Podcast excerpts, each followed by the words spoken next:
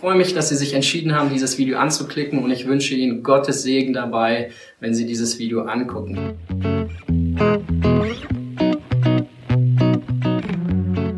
Neulich, als ich im Briefkasten ein Werbeprospekt rausgeholt habe, habe ich es aufgeschlagen in der Mitte und da stand ganz groß in einer Überschrift 50 Gesichtsmasken für nur 5 Euro.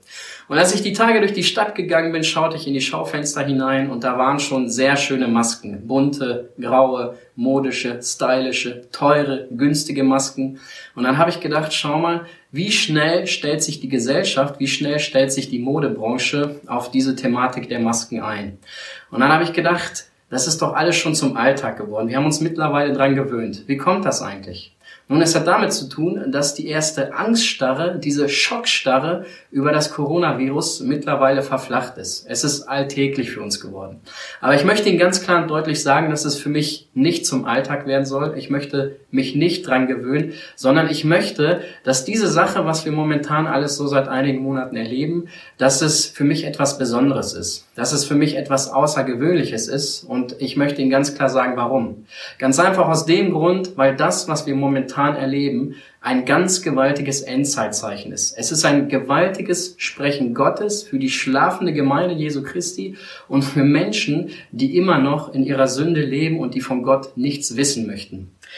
Ähm, es ist ein absolut gewaltiges Endzeitzeichen und genau darüber spricht auch die Bibel. Die Bibel redet über die letzten Tage auf Erden und sie meint damit die Tage, bevor Gott als Richter in diese Welt ganz klar und deutlich mit Zornesgerichten reinsprechen wird.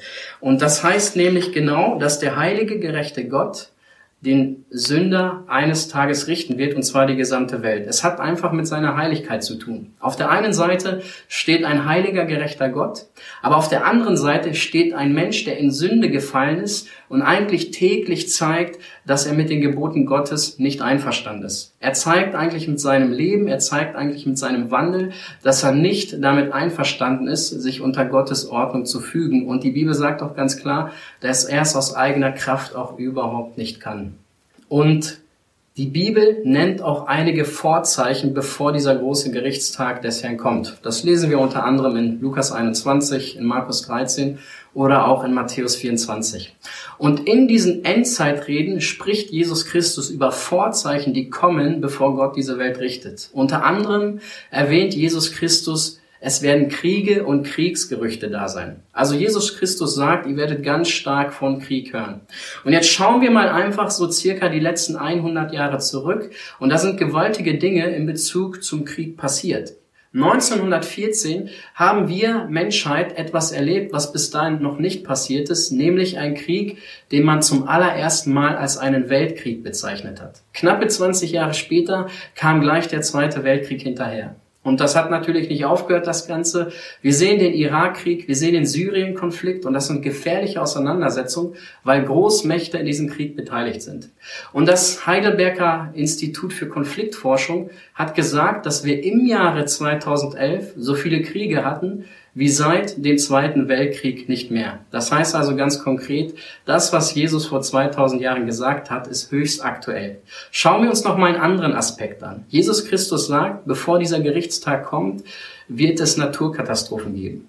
2004 gab es einen Tsunami, der einen Wert von 9,1 auf der Richterskala hatte. Ein bis dahin noch nie gehörter Wert. Ein Jahr später wurde USA, besonders New Orleans, von einem Hurricane heimgesucht und es war die teuerste Katastrophe des Landes, nämlich mit einem Schaden von 125 Milliarden US-Dollar. Zwei Jahre später gab es einen Zyklon im Golf von den Bengalen und da hat man geschrieben, es war eines der schlimmsten seit der Wetteraufzeichnung. Und dann gab es ein Erdbeben auf Haiti im Jahre 2010. 320.000 Menschen sind gestorben. Und es war anhand der Opferzahlen der schlimmste Erdbeben des gesamten Kontinents Amerika. Ein Jahr später wurde Japan von einem Erdbeben heimgesucht. Ich denke, der Begriff Fukushima sollte ihm bekannt sein. Und da schrieb auch die Zeitung, es war das stärkste jemals gemessene Erdbeben in Japan. Denken wir einfach mal auch an andere Dinge wie beispielsweise den Terrorismus. Der Begriff Selbstmordattentäter ist ein Begriff, den fand man bis vor einigen Jahren nur im Nahen Osten. Mittlerweile, seit den Terroranschlägen vom 11. September 2001, ist er weltweit angekommen. Terror ist ein ganz, ganz großes Thema geworden. Steigende Gewalt, Ungerechtigkeit, Hungersnöte, Aufstände, Tumulte und ein total moralischer Zerfall.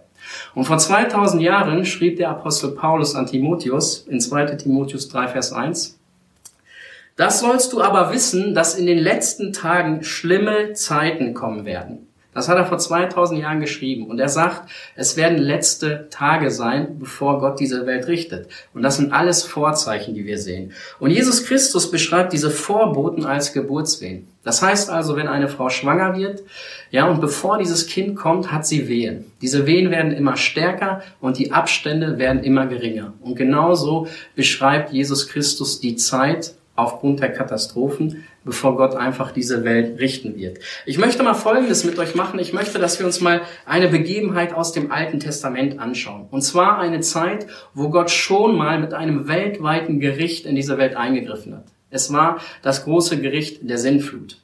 Und da lesen wir in 1. Mose 6, Gott schaute vom Himmel herab und er sah, dass das Dichten und Trachten des menschlichen Herzens immer böse gewesen ist. Und jetzt musste ein heiliger, gerechter Gott einen Entschluss treffen. Er hat gesehen, wie sich das Böse ausreifte, wie die Menschen immer gottloser wurden. Und dann hat Gott in seiner Weisheit, in seiner Heiligkeit, in einer Gerechtigkeit, hat er dieses Gericht geschenkt. Aber interessant ist, es gab doch einige Personen, die waren gerecht in den Augen Gottes. Und das war Noah und seine Familie. Aber was tut jetzt ein Gott, der das Gericht über die gesamte Welt verheißen hat, der aber sagt gleichzeitig, da sind einige, die sind in meinen Augen gerecht. Wisst ihr, was Gott nicht getan hat?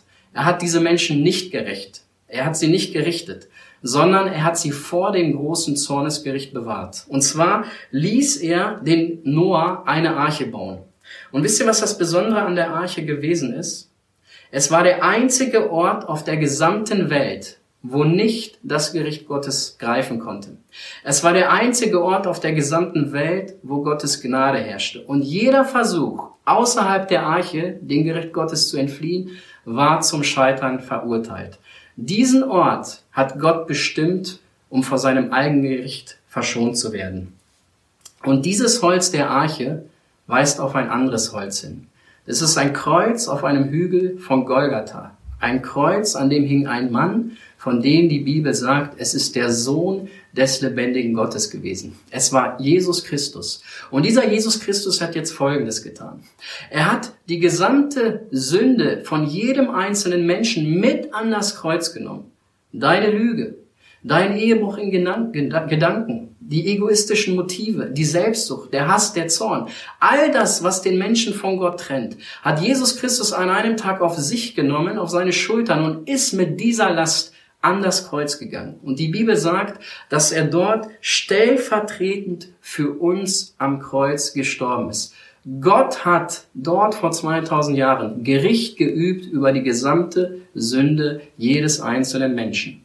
Und da lesen wir in 2. Korinther 5, Vers 21, denn Gott hat den, nämlich Jesus Christus, der von keiner Sünde wusste, für uns zur Sünde gemacht, damit wir in ihm die Gerechtigkeit würden, die vor Gott gilt.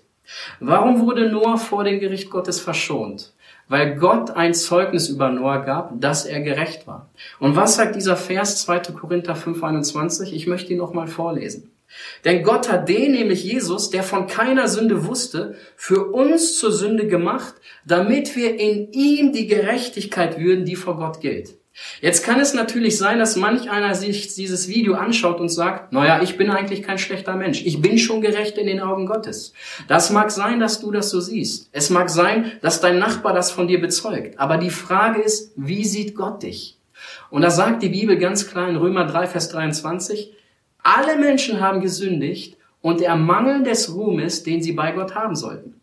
Eine einzige Sünde lässt den Menschen im Gericht Gottes nicht bestehen. Warum? Weil Gott so eine Heiligkeit hat, die keine einzige Sünde neben sich duldet. Und deswegen sagt Gott ganz klar, wenn ein einziger in den Himmel kommt, dann braucht er eine vollkommene Gerechtigkeit. Und jetzt stelle ich dir mal ganz bewusst die Frage, hast du schon mal gelogen? Wahrscheinlich schon, oder?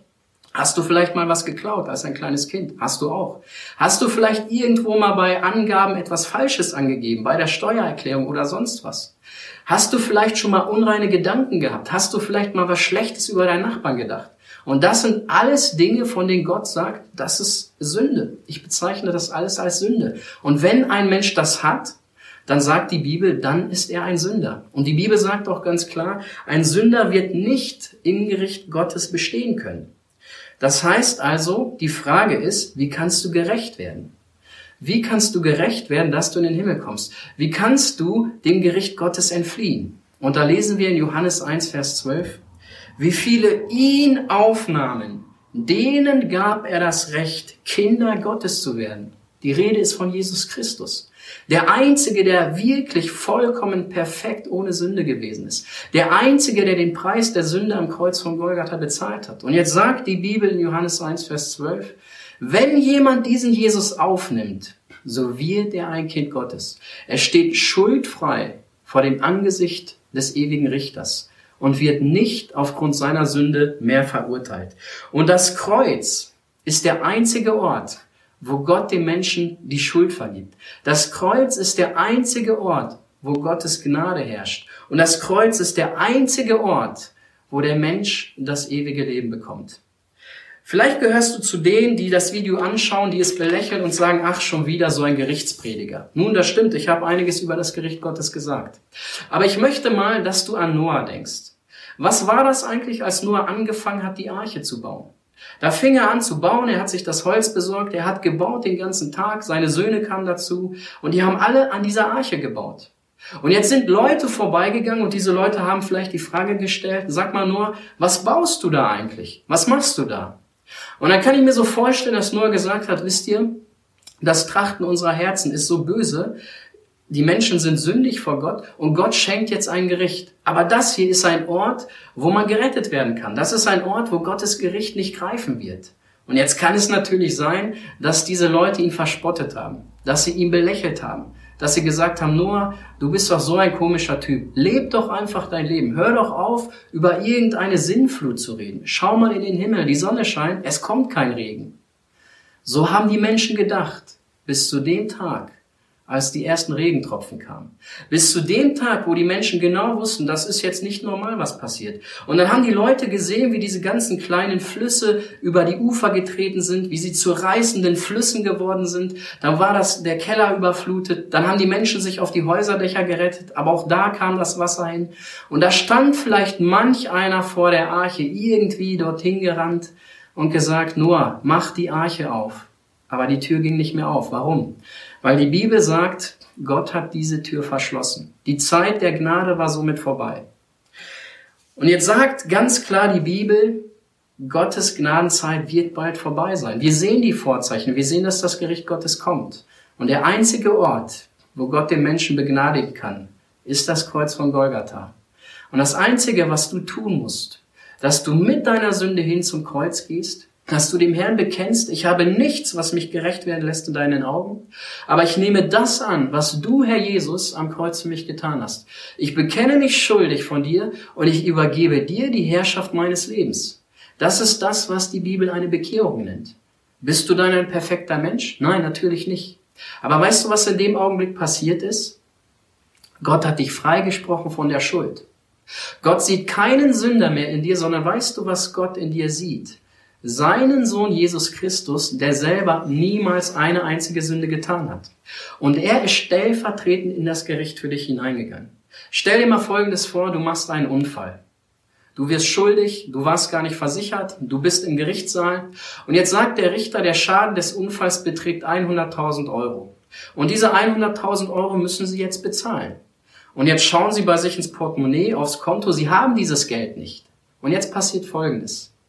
Der Gerichtssaal geht auf, ein Mann kommt rein mit einem schwarzen Koffer, er geht zum Staatsanwalt und legt 100.000 Euro für Sie auf den Tisch. Er bezahlt den Preis Ihrer Schuld. Wissen Sie, was der Staatsanwalt sagt? Freispruch. Weil Sie das Geld bezahlt haben? Nein, weil ein anderer für Sie bezahlt hat. Und genauso sagt die Bibel, er stellvertretend für uns an das Kreuz gegangen. Wie wurde Noah gerettet? Was war der wichtigste Schritt? Es war der letzte Schritt, den er getan hat, nämlich in die Arche zu gehen. Vielleicht musst du heute auch einen Schritt tun, nämlich mit deiner Sünde hin zu Christus zu gehen. Du darfst heute Jesus Christus als deinen persönlichen Erlöser annehmen. Du darfst heute Gott als deinen Vater kennenlernen und nicht mehr als Richter treffen. Jetzt kannst du vielleicht sein, ach weißt du, ähm, das, was du erzählst, haben die Leute schon immer gesagt. Ja, seit 2000, 2000 Jahren sagen die Leute das. Aber bitte denk an das, was in der Bibel steht, Hebräer 9, Vers 27. Da steht, dem Menschen ist es gesetzt, einmal zu sterben. Und danach kommt das Gericht. Es mag sein, dass du keine großen Gerichte auf dieser Welt kennenlernst. Aber es kann sein, wir wissen es nicht, es kann sein, dass heute der letzte Tag deines Lebens ist. Du bereitest dich auf viele Dinge vor. Man lässt sich versichern wegen irgendwas, man trifft Fürsorge. Aber wenn es um das ewige Leben geht, dann sind die Menschen sehr gleichgültig. Tu das heute nicht. Wag diesen Schritt zu Jesus. Bekehr dich und empfange heute Vergebung deiner Schuld. Und die Bibel sagt, wer das tut, wird freigesprochen von dem Gericht Gottes. Das wünsche ich dir von ganzem Herzen.